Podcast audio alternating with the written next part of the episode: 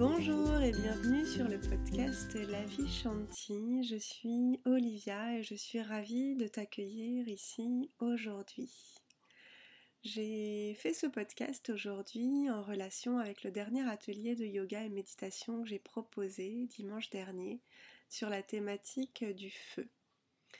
Donc cette thématique du feu qui s'appelle Agni en sanskrit, je l'ai posée euh, parce qu'on est euh, en plein cœur de l'hiver.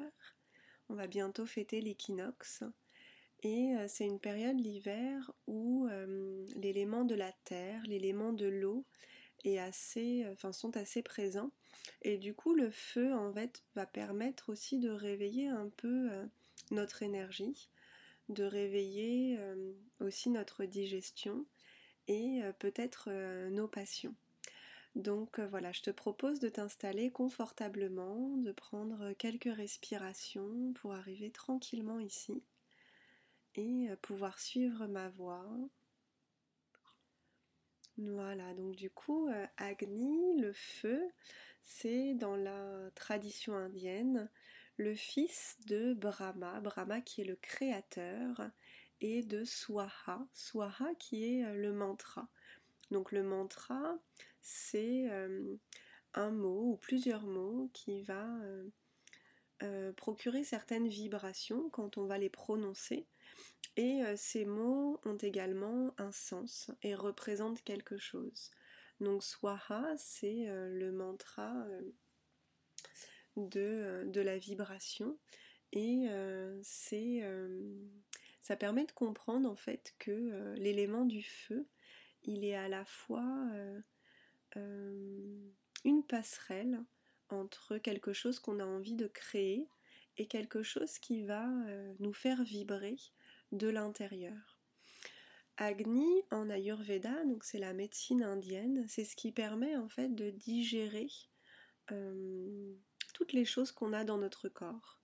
Donc au point de vue physiologique, c'est l'énergie qui va nous aider à digérer les aliments euh, qu'on ingère. Ça va être aussi l'énergie euh, qui va être donnée à la cellule pour transformer les nutriments en énergie, que ce soit pour nos muscles, pour faire fonctionner tous nos organes. Ça peut être aussi Agni, le feu de transformation entre l'air qu'on inspire et l'air qu'on expire. Donc voilà, Agni, en fait, il va euh, à la plus petite échelle être le responsable de, euh, de cette transformation au niveau de notre corps. Et en Ayurveda, on dit que euh, toutes les maladies viennent d'un dérèglement de ce feu intérieur qui est soit trop présent, soit pas assez présent. On peut le voir notamment dans la digestion, si on a une digestion qui est déréglée, c'est soit que euh, notre digestion va être trop rapide ou trop lente, ou parfois qu'il y a certains aliments qu'on ne digère pas. Donc euh, cette digestion, Agni, elle est euh, située au niveau de notre troisième chakra. Donc les chakras, c'est les réseaux d'énergie qu'on a dans notre corps. Au niveau de Manipura chakra, c'est le chakra de notre ego, de l'individualité, de notre personnalité, de qui on est dans ce monde. Et euh, donc en yoga, on peut faire certaines postures de torsion pour aider en tout cas à cette digestion euh, euh, alimentaire. Une autre facette de Agni, c'est le fait de pouvoir digérer les événements qui arrivent dans notre vie. Donc en cette période de l'hiver, c'est souvent une période un peu d'intériorisation, de repli aussi sur soi. On a envie euh, plutôt d'être dans notre cocon. En tout cas, si on est dans l'hémisphère nord et que euh, l'hiver est frais ou froid. Et euh, Agni, en fait, il nous permet aussi de digérer les événements bah, qui se sont passés durant cette année ou durant ces dernières semaines et qu'on a du mal à laisser partir. Si on reprend l'image de la cellule qui va ingérer des nutriments, les transformer en énergie et relâcher les déchets, ma note mentale, par rapport à digérer les événements, il a un peu besoin de la même chose, c'est-à-dire d'accepter l'événement, d'en ressortir quelque chose et finalement de laisser partir ce qui doit partir. Donc voilà, ce que je te propose, c'est d'imaginer un événement qui s'est passé soit cette année, soit récemment, et de visualiser qu'à chaque inspiration, en fait, cet événement, il te nourrit, et qu'à chaque expiration, tu relâches, tu laisses partir tous les événements ou toutes les hum, sensations qui ont été liées à cet événement. Et le fait d'accepter, en fait, euh, le fait d'ingérer, mais aussi de relâcher tout ce qui appartient à cet événement, c'est la force de Agni, le feu qui est en nous. Dans une pratique de yoga, une pratique euh, qui est reliée à Agni, ça va être une pratique assez dynamique, assez intense. On va pouvoir faire des respirations euh, dynamiques comme Kapalabhati pour pouvoir en fait euh, bah, réchauffer l'énergie qui y a en nous et aussi nous aider en fait à extérioriser certaines émotions, certains sentiments et pour pouvoir après contrôler ce feu.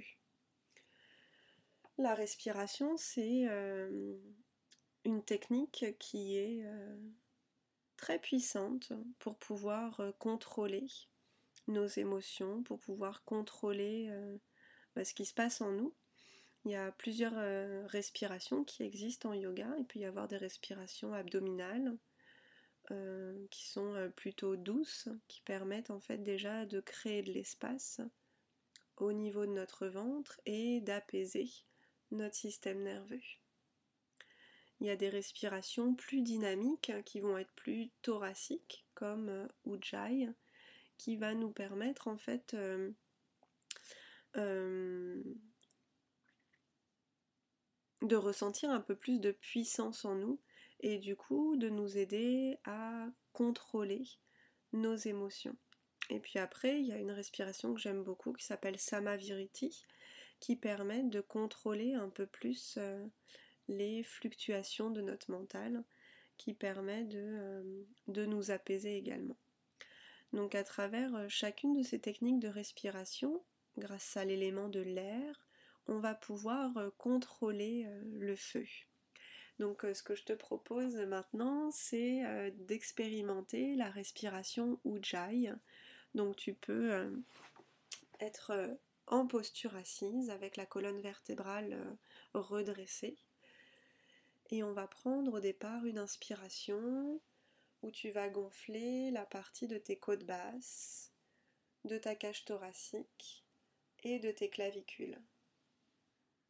Et sentir comme une vague qui monte à l'inspiration. Et à l'expiration, tu peux relâcher l'air normalement. Donc tu peux sentir une vague qui va de tes côtes basses, qui remonte à ta cage thoracique, puis à tes clavicules, et de relâcher. À ce mouvement euh, corporel, on va ajouter euh, le fait de ramener le menton vers la gorge. Ça va activer un verrou énergétique qui s'appelle Jalandhara Bandha et qui permet en fait à l'air de passer de manière plus fine, plus subtile euh, à l'arrière de ta gorge. Et donc si tu inspires, tu peux sentir l'air qui part à l'arrière de ta gorge et qui va progressivement monter au niveau de tes côtes basses, de ta cage thoracique et de tes clavicules. Et à l'expiration, tu relâches et tu relâches ton menton.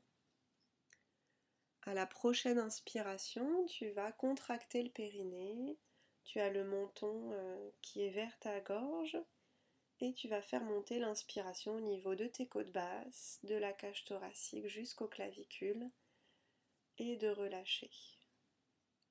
Et ça, tu peux le faire plusieurs fois. Donc à chaque inspiration, tu remontes le périnée, tu le contractes. On fait une vague au niveau du thorax.